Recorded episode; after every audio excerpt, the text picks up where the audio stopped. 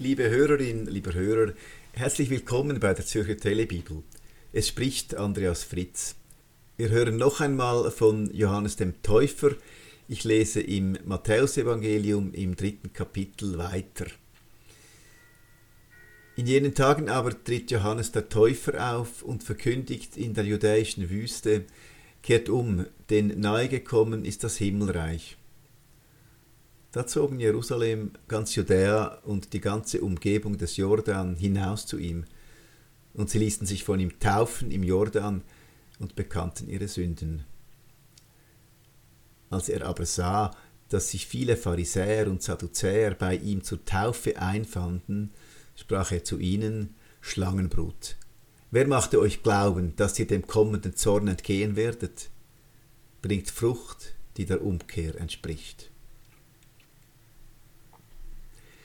Liebe Hörerin, lieber Hörer, offenbar erging es Johannes dem Täufer mit der religiösen Bewegung, die er auslöste, wie vielen vor ihm und auch nach ihm.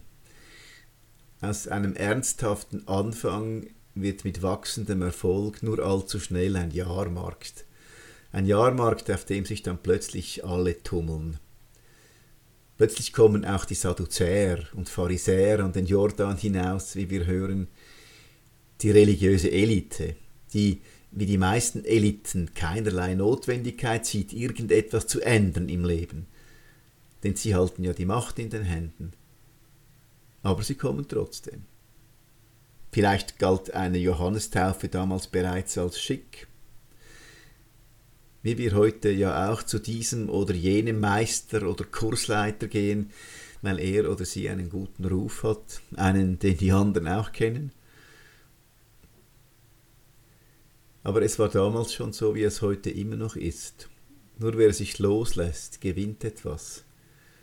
Nur wer sich einlässt, wird eingelassen. Und deshalb weist Johannes der Täufer den religiösen Besserwissern die Tür, beziehungsweise er schickt sie in die Wüste, im wahrsten Sinn des Wortes.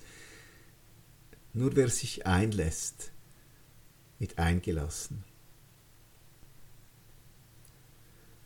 Ich wünsche Ihnen einen guten Tag.